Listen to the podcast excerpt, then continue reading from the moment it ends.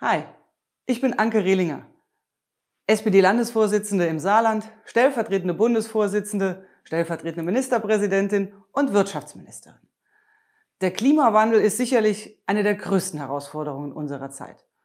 Und wenn Klimaschutz gelingen soll, dann nur, wenn es auch sozial gelingt.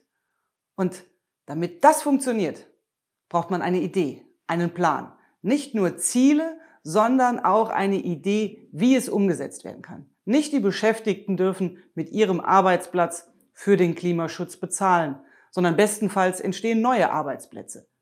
Dafür steht Olaf Scholz. Wir brauchen Kompetenz im Kanzleramt.